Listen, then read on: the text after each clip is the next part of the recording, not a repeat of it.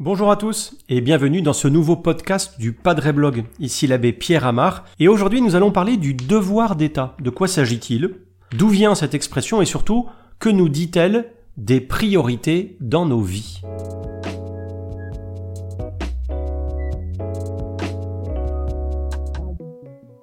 Alors au tout début de ce podcast, je, tremble un peu, hein, je, je, frémis parce que, parce que je pense à une lettre peu connue de Georges Bernanos, le grand écrivain, à son neveu, Guy Attu, dans laquelle il lui dit, en substance, de se méfier des prêtres médiocres qui parlent des devoirs d'État, au pluriel, et il rajoute que ça permet de se passer de vie intérieure.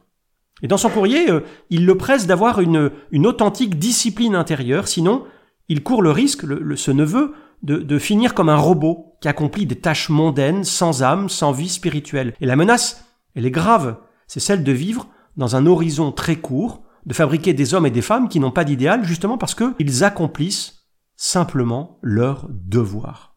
Et Bernanos termine d'ailleurs son courrier en disant à son neveu qui a, qui a 16 ans à l'époque, enfonce-toi bien cette unique idée dans ce qui te sert de cerveau. Sympa l'oncle Georges, hein, il est quand même très direct avec son neveu. C'est vrai que, que l'expression devoir d'État, elle est très aride. Ça ne provoque pas l'enthousiasme. D'ailleurs, devoir, ça sonne d'abord comme le concept d'une morale d'obligation, d'une morale de nécessité et de la contrainte. Fais ceci, ne fais pas cela. Ça s'oppose bien sûr à la morale du bonheur. Je vous renvoie euh, à vos cours de philosophie, hein, de terminale, qui sont peut-être un peu loin pour certains. Souvenez-vous, avec des personnages euh, très connus comme Aristote, comme saint Thomas d'Aquin et puis comme Kant.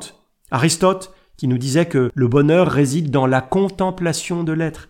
Saint Thomas, qui s'approprie euh, la pensée d'Aristote et qui nous dit que c'est la béatitude éternelle, justement, ce fameux bonheur. Et puis, avec l'époque classique, on se méfie un peu des passions humaines et c'est là que Emmanuel Kant arrive avec sa magistrale morale du devoir.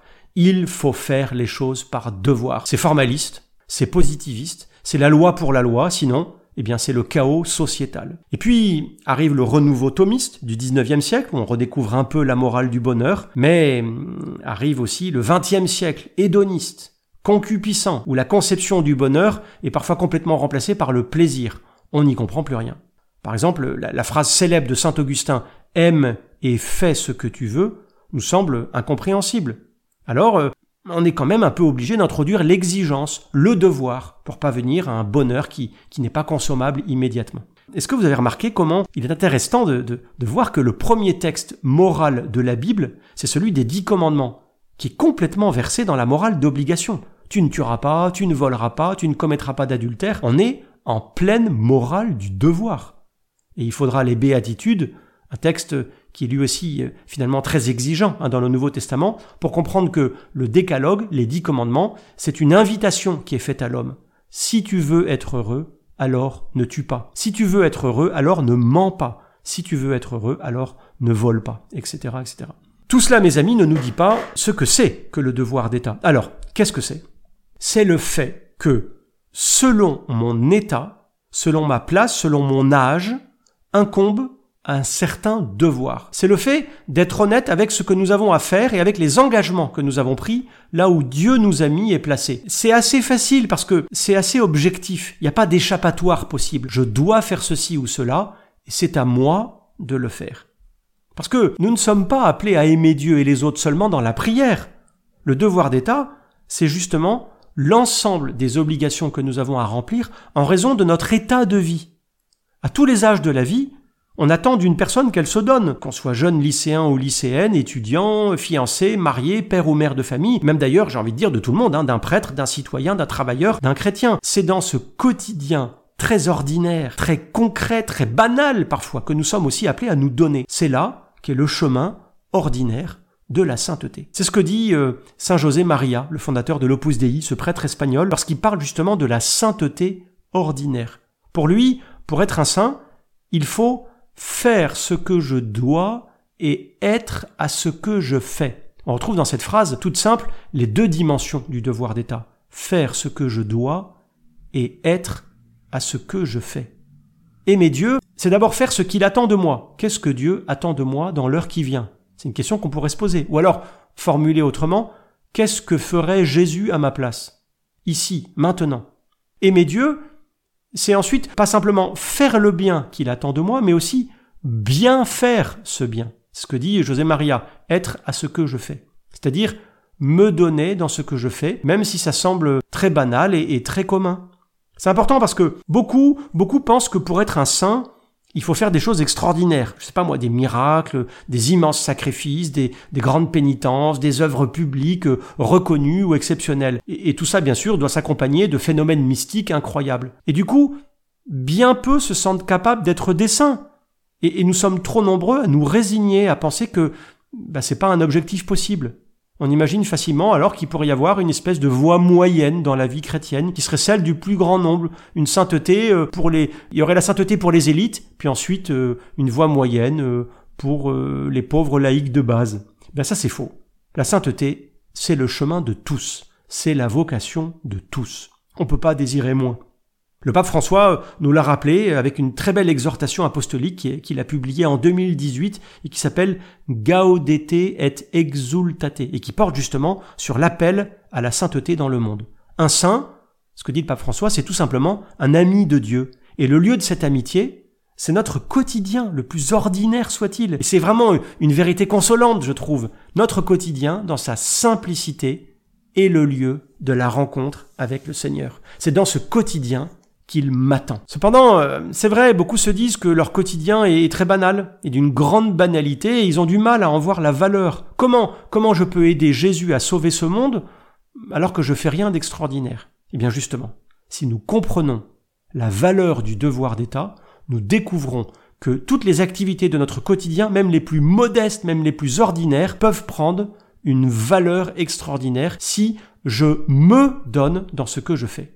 Un acte d'une grande banalité peut prendre de la valeur parce que j'y ai mis tout mon cœur, tout mon amour, toute ma générosité. Il y a deux auteurs qui ont très bien compris cela. D'abord, euh, Guy de Larigaudy, le, routier scout hein, qui est mort au tout début de la Seconde Guerre mondiale et qui a écrit ceci dans un livre qui s'intitule Étoile au grand large. Il dit ceci.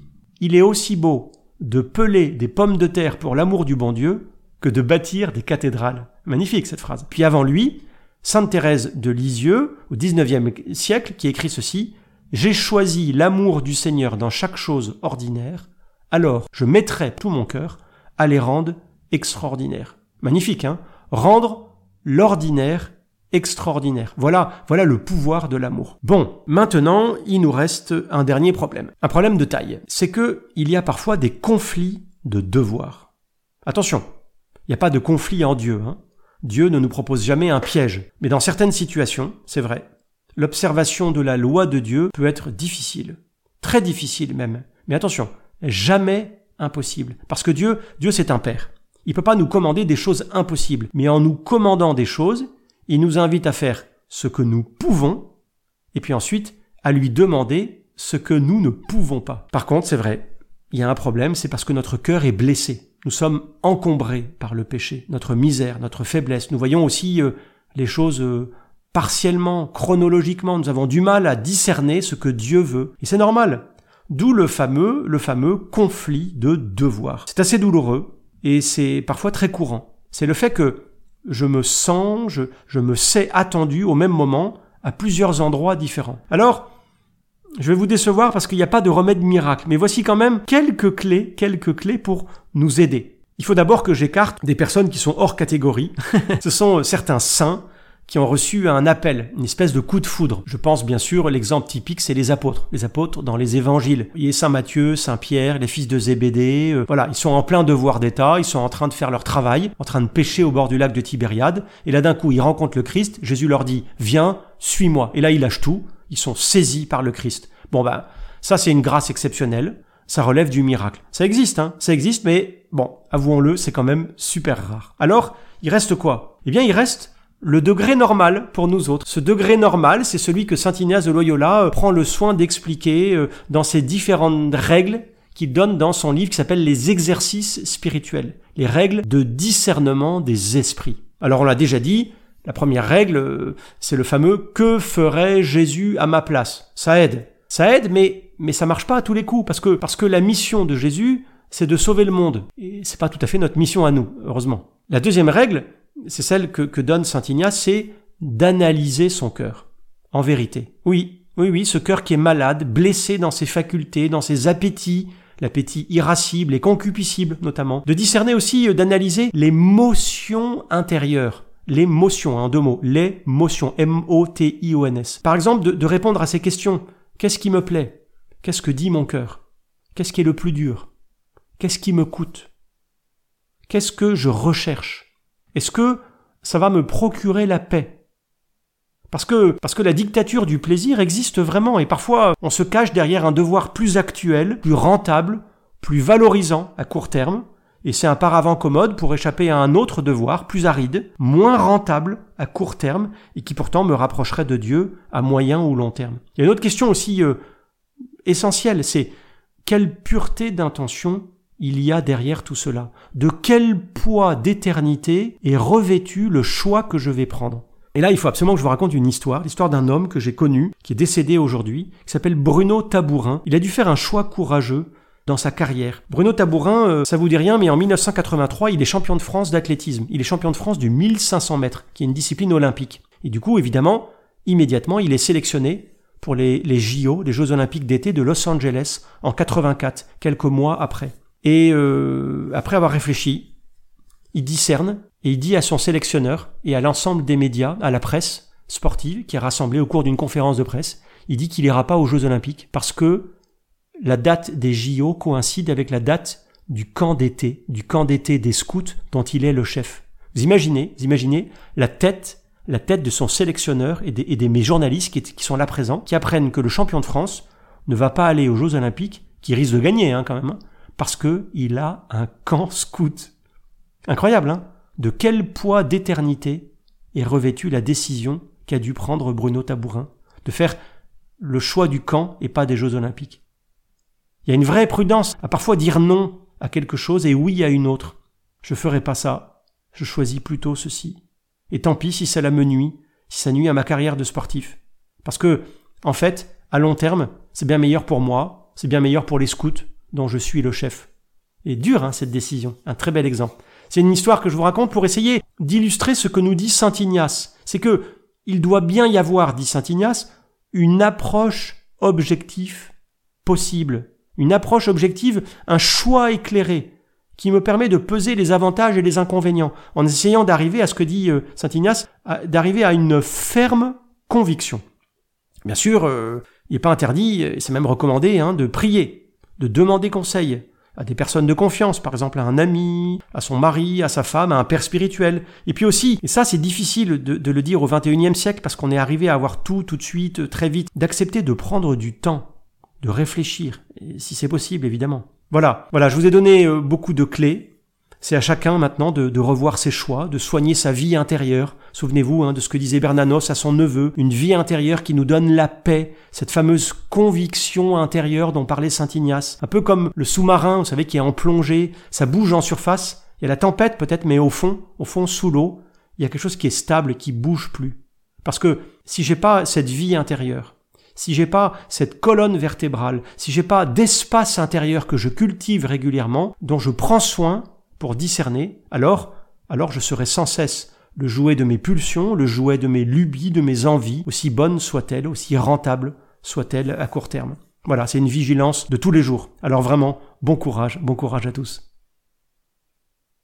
Voilà, merci, merci beaucoup d'avoir écouté ce podcast. N'hésitez pas à réagir et à continuer à nous poser vos questions sur les réseaux sociaux. Abonnez-vous aussi pour ne pas manquer nos prochains contenus. Et moi, je vous dis à bientôt.